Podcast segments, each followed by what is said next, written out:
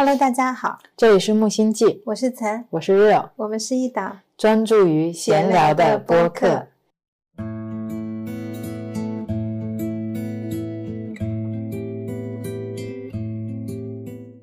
今天是二零二二年十月二号晚上十九点四十三分。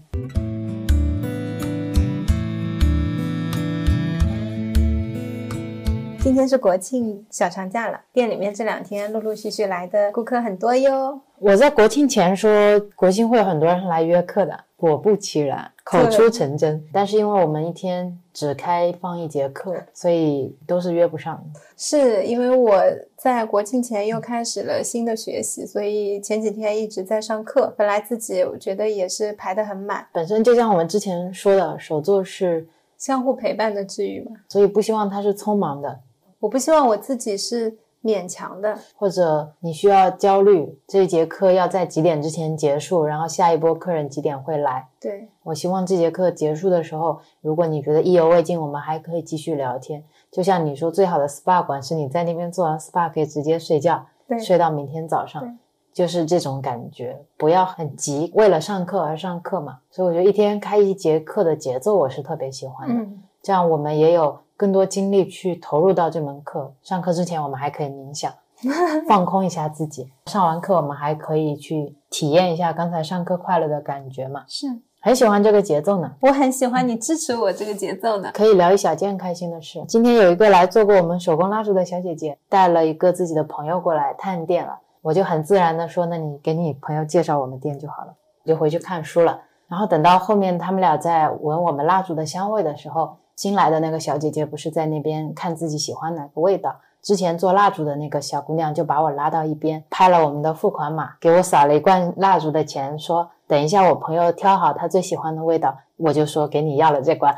他说要给他朋友送一罐，我当时就很感动嘛。我觉得现在已经很难得是朋友之间去制造惊喜。嗯，今天。我们一起走进一家店里面，觉得这家店我很喜欢。然后我在挑里面一个东西的时候，你就悄悄悄悄给我买下了。然后我可能在那个店里面就送给你了，是不是觉得会非常的特别的一种体验？这种是很少，我是没有遇到过。嗯，你有遇到过？你好像在暗示我些什么？你有遇到过吗？啊，没什么印象。收到礼物的那个小姐姐，她其实是很想要一罐蜡烛的。她本来想着自己来做，我说。这个蜡烛做起来特别简单，就是你很难去像星球蜡烛一样，你去呈现自己的一些想法和色彩的运用。然后他想着是过一阵子他们有时间了，一起来做一个星球蜡烛，所以这个小姐姐就给他送了一个蜡烛。然后当时你上楼去包蜡烛的时候。我们两个心照不宣的都想给这个小姐姐送一个小礼物。我当时想到的就是我们之前聊的感恩的那个主题，因为我觉得她在给朋友发射的不是一罐蜡烛，而是那一份爱。然后我有感受到她的这份爱，我也觉得她也可以得到一份爱，所以我想要送一个蜡烛给她。嗯，我的想法也是，很多时候你送礼物的时候，大家关注的都是被送礼物的这个人，嗯，那很少有人关注送出礼物的这个人。对，我觉得这个行为是很需要被被鼓励，并且被看到。所以我当时就让他再选一个味道，我就送了他一小罐蜡烛，他也很开心，我也很为自己这个举动感到开心。我也是，当你拿着一个小的时候，我要送他一罐的时候，我觉得特别好，我也想做这件事情。然后我拿过去的时候，我就跟他说，送出礼物的人也值得收到礼物，他们就很开心的走了，这是今天开心的事。嗯，喂，你好，嗯，是的。明天营业的十二点到六点，如果你呃过来逛坐坐都没关系的，但是课程的话，明天是已经被约。这就是现在 real 的状态，秒变客服这样。那我们今天要聊什么？今天要聊这个厉害啦。我们先来点厉害的标题。今天这是一个。二十一世纪最先进前沿的疗愈科技，二十一世纪重大突破发现。我们今天要聊的这个是不花钱也可以做的疗愈法，不花钱就能做，肯定无效吧？不要付出点什么才有用吗？不花个两三万怎么能疗愈好呢？那你去木星记拍吧，拍下不发货的那种。对，大家要是觉得这个疗愈方法一定要花钱才能去试的话，就往我们公众号上面去乱拍一些产品，然后就备注疗愈，我们就不会给你发货。你购买的产品就会变成一个疗愈包，你自己接受就可以了。会在你购买的疗愈包里面去选好一些产品，会随机送给来到店里的用户。好 好呀，这个很好。然后你会获得一张照片，就是我们告诉你，我们为你选择的这些产品会送给顾客，那些顾客是随机的，而且你也会收到一份内心的爱和感动。还有充盈，嗯，还有那些顾客的谢谢。我觉得这个想法特别好。那我们要先说一下这个疗愈方式吗？好嘞。这个疗愈有个很魔幻的名字，叫时光机疗愈法。我们最近试出来的，对，是陈的专利，他已经申请了专利号零零零零零一，疗愈界专利号，我已经打上 tag 了，好吧？然后大家如果要用，可以随便用，对我们免费授权，但是仅仅针对于个人，商业还是要给我们打钱的。对，也是到我们那边拍产品写商业疗愈。哦，那我们讲一下事情的来龙去脉、起因。起因呢是源于我们一次常规的吵架。我们有吵架吗？呃，常规的一次冲突。嗯，事情是这样子的，我们最近大家知道，我们开始做冥想了。然后在做冥想之后呢，首先我戒了酒，因为我把我家里面多余的金酒已经送给 Z 了，因为我通过一些书籍了解到酒精对于。人体的一些影响，就突然觉得我不需要它了，我就送给 Z。当然呢，送给 Z 不是送给他一份不健康，是因为 Z 依旧在喝金酒，而且他很喜欢喝，所以我就送给他了。第二个我的改变呢，是我戒烟了。大家知道我之前是会在抽电子烟的，大概冥想了三四天之后，我就发现我抽电子烟总是喉咙这边会咳嗽，就做了一个梦，在梦里面我就梦见还是躺在沙发上在抽电子烟，抽烟的时候咳了，我就看了一眼烟弹，那个烟弹里面是烟油。烟油里面透着紫色的水晶柱，那个水晶柱很细小，然后一根根都是刺。我当时在梦里就懂了，我说：“哦，难怪我抽的时候会感觉喉咙想咳嗽。”那我睡醒了之后，我就知道这可能是一种警示嘛，那就不抽就不抽了，所以我就没有抽。大概戒烟了三四天之后，我有一天坐在饭桌前面写东西，我就顺手拿起电子烟一抽，发现没烟油了。我就站起来换了颗烟弹，还抽了一口。抽了一口之后，Rio 正好准备要去洗澡，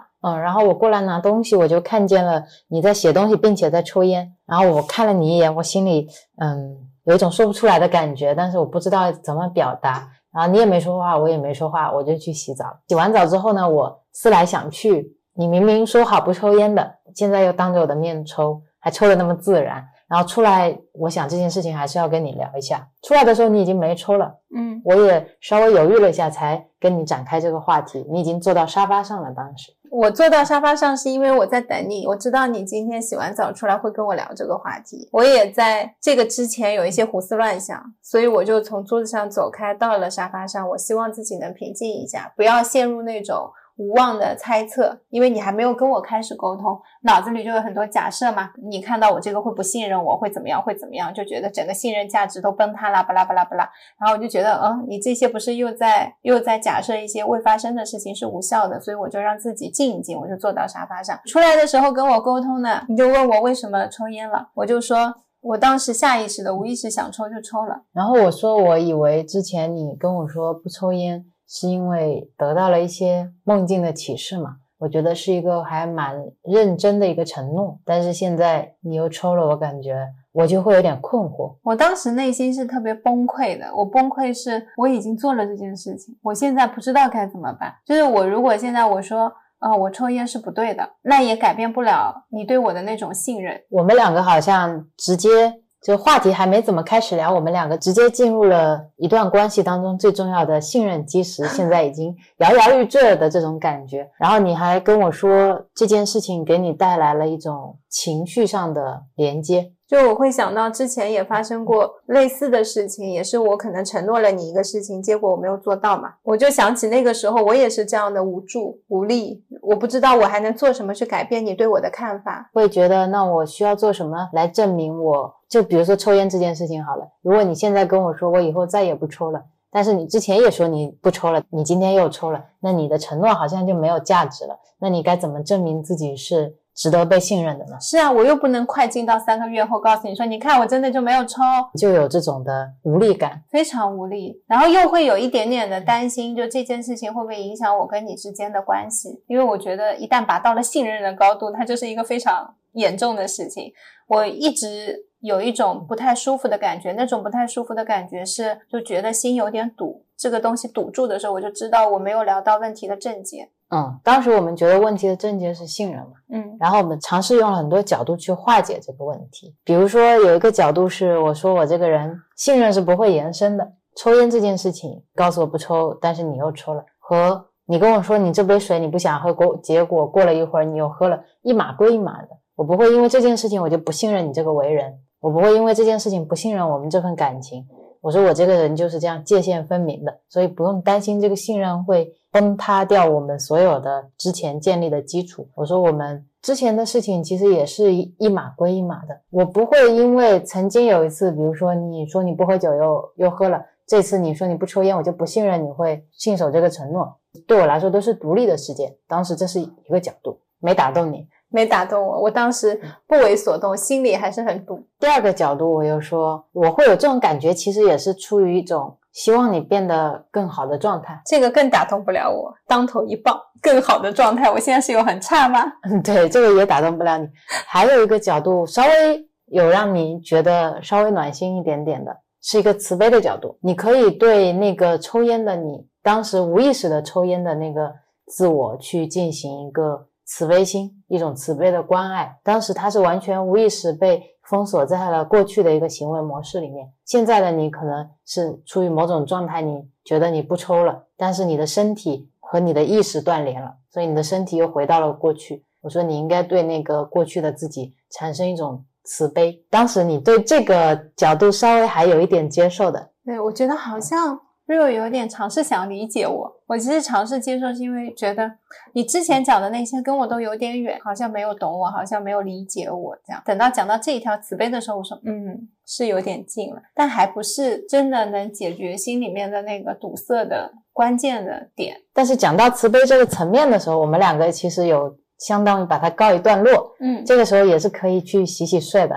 哪有人聊一个这么简单的事情，要上升到慈悲，对慈悲和爱的这种角度？我就觉得都已经到大爱这个状态了，差不多了啦。对，都已经到怜怜悯自己、慈悲自我的这个状态了，还有什么不可解决的事情呢？没有了呀，已经这么形而上了，有这么吵架的情侣吗？就是大家都已经在聊同理心的这个境界了，所以我觉得，嗯，那好像没什么可聊了。坐在那里心里还是堵。我在堵的时候，我就在想，你已经讲了很多了，你已经开拓了很多的边界的思维了，你也尝试理解我了，但是我为什么还是没有办法释放我自己？其实那种心理的压迫感对我来说是一种释放，我也接受我抽烟的这个事实，我也没有觉得这是一件对的事情。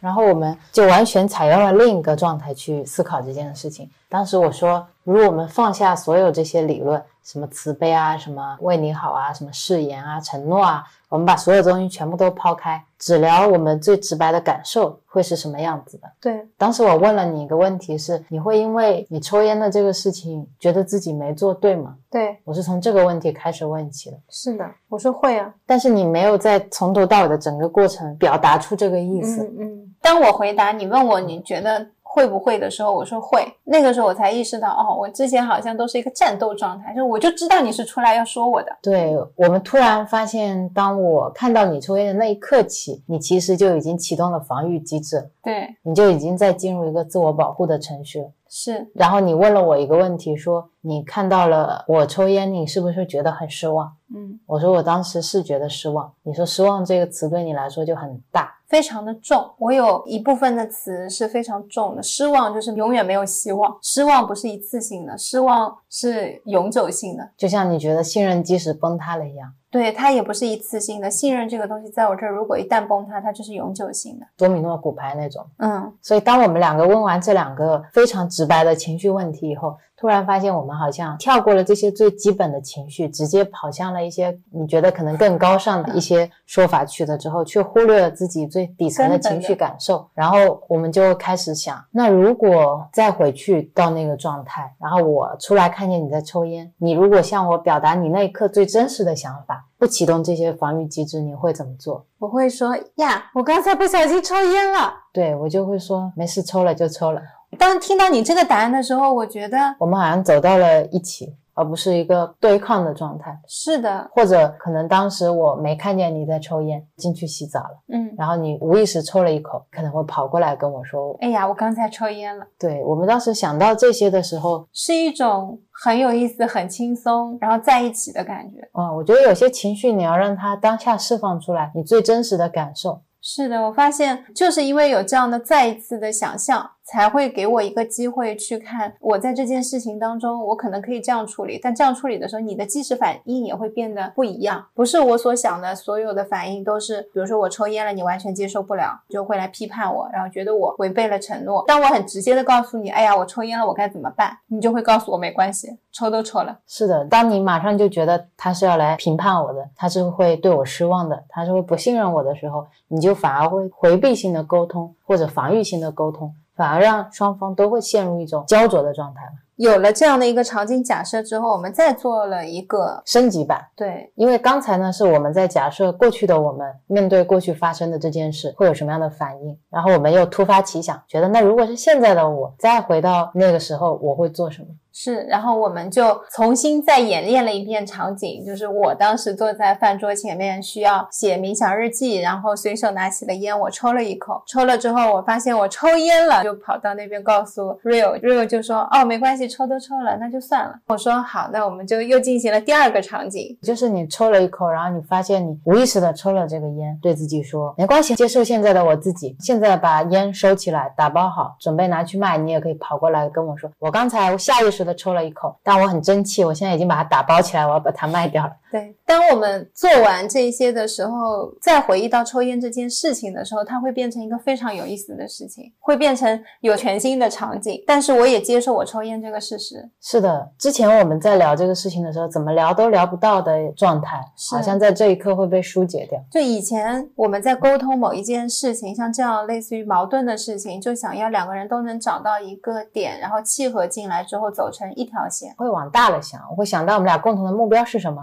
我们的价值观理念是什么？嗯，从一个更大的愿景，把我们现在的一些矛盾冲突化解掉。但这一次是自下而上的，嗯，我们是从最底层的状态去关爱那个时候的自己，是，然后用现在的自己跟他连接，对，这样的方式就很奇妙，非常有意思。你就不存在后悔。我们有时候在回忆过去的一些事情的时候，会有一种悔恨的情绪在里面。你如果产生了悔恨的情绪，你就可以想象现在的你回到了那个时候，你就在那个当下一样的事情。情发生，你做了新的行为，你可以把它放进去。所以，我们把这个叫时光机疗愈法，就是因为它能让你回到过去，但不是用过去的你自己来处理过去的问题，而是用现在的你自己处理过去的问题。我觉得这样对现在的你才是足够公平的，是因为你离过去你已经有了成长，有了新的知识，有了新的变化，有了新的理念，但你不能。还用过去的自己评判现在的你？如果你去评判过去的自己，那跟别人评判你有什么不同？就跟你对象说你老是这样，老是那样，对，没有差别。所以我觉得这个疗愈法很有意思的点就在于，它是用一个全新的角度看待你自己，给了你自己一个新的机会去重建你的过去的场景。因为你之前跟我说你在其他的书上有看到过类似的疗愈法吗？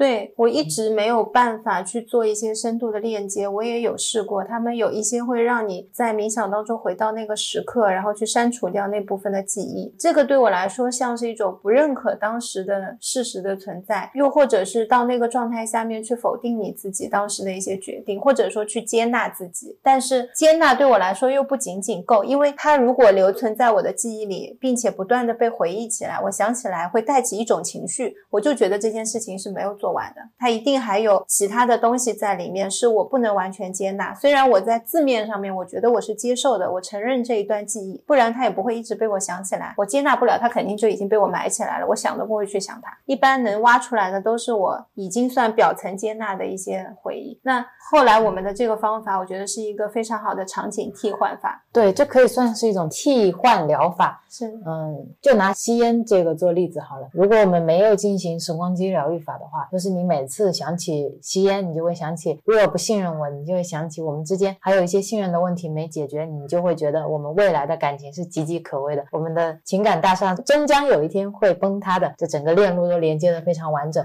然后你每一次遇到一些事情，你内心有一点不确定的时候，你就想起这件事情，就感觉信任会崩塌，这件事又被加一，下一次想，哎，又加一，一直到加幺零零八六，你就受不了了。其实 real 可能信任根本就没崩塌，是我这边自我先崩塌了，我就会非常的不自信，对这份感情失去了信念跟信心。是的，然后最终就会走向你所想的那样，因为你所想的就是你想要发展的方向。如果你觉得它是信任危机的，那它就是一段信任危机的感情。那如果今天你用了我们的时光机疗愈法呢？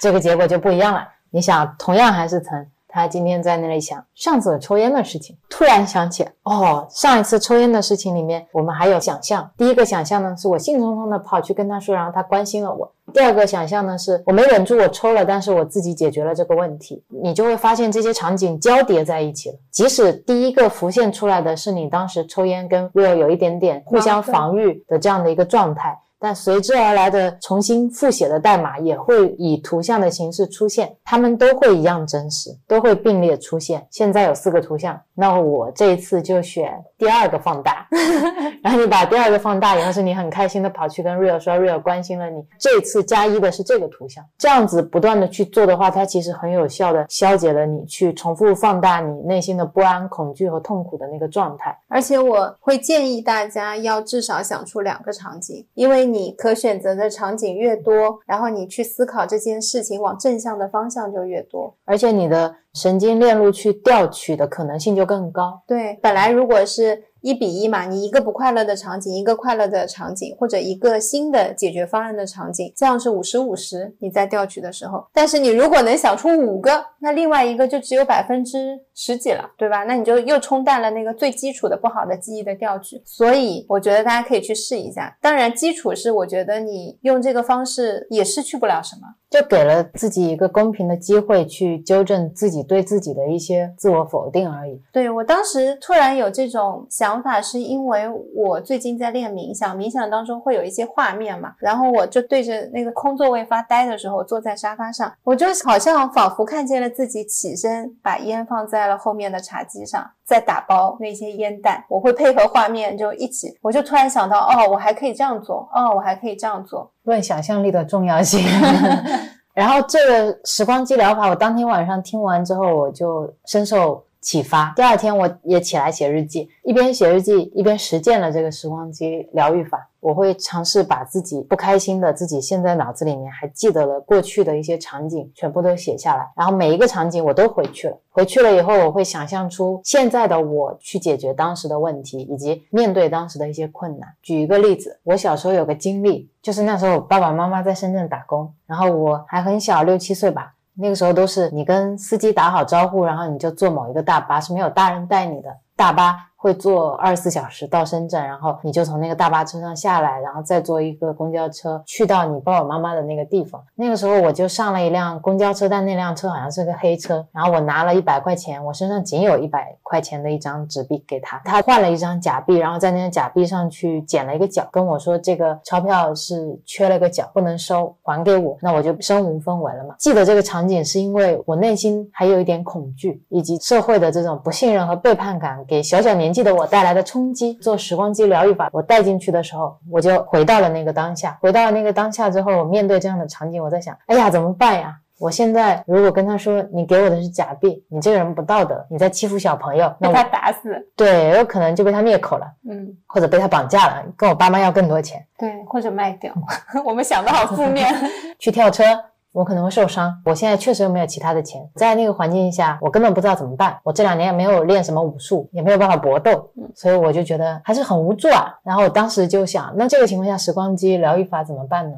我其实发自内心的反而涌现了一种对自我的感激和佩服。我觉得那个时候小小年纪的我，面对这些事情的时候，我很镇定，我可能比现在的我还要镇定。我拿到假钞就拿到假钞了，然后就被赶下车了，自己去沿路找了一个小卖部。有公用电话的，然后打电话给我妈，让她过来接我。我觉得我很佩服我自己，我很感激她。所以我在时光机回去的时候，我跟那个小小的自己说了感谢。我觉得她真的很勇敢，现在的我都不一定做得到。我发现这也是一种时光机的疗愈方式。你不一定说一定要去改变什么，但你可以去感谢自己。所以等我现在跟你在博客里面讲述那个场景的时候。浮现出来，第一个是被捡的钞票，但很快又浮现出另一个画面是那天感谢了自己。对那天早上坐在这个桌子上写日记的我，感谢了过去的我，我就被这种感谢所打动了，我就忘记了当时带过来的那种恐惧感，嗯这就是一种情绪的替代和消解，而且是自我对自我的，我觉得特别好用。我那天就给你反馈了。是的，是的，所以我觉得，在我们这种没有办法改变的线性时间的状态下，我们以时间轴的方式去回顾自己的时候，时间疗愈就是一个时光机。对，就是一个你自己用意识制造的时光机。并且你可以去改写你自己的情绪代码，我觉得是一个特别值得去试的事情。很简单，你只需要在手机备忘录上或者拿出一张纸，写下你现在脑子里面能回忆起来的，你内心觉得还有一些情绪挥之不去的画面，简单的写下来。写完了以后，每一个画面你跟着他们回到那个时候，然后用现在的你去处理它，或者去感激它。你可以想出成刚才说的两种以上的解决方案，或者一个新的角度就可以了。如果说是跟别人一起发生的，比如我们两个一起发生了吸烟的这件事情，就可以两个人坐下来一起改写这个画面，效果会更好。效果加三倍，因为你在当时的这个场景，你就能听到对方的反馈，那是一种非常真实的感受。当我说“哎呀，我抽烟了 ”，Rio 说“哎呀，没关系，没关系”的时候，是完全消解掉了我那种对于信任崩塌的恐惧，是的，是的，是非常一种即时的特效药，你吃下去马上就好。我觉得只要他愿意去做，就一定会看到改变的。最难的是做这一步。对于以前的我，可能听到这样的一些方法，我就会觉得，如果不在我是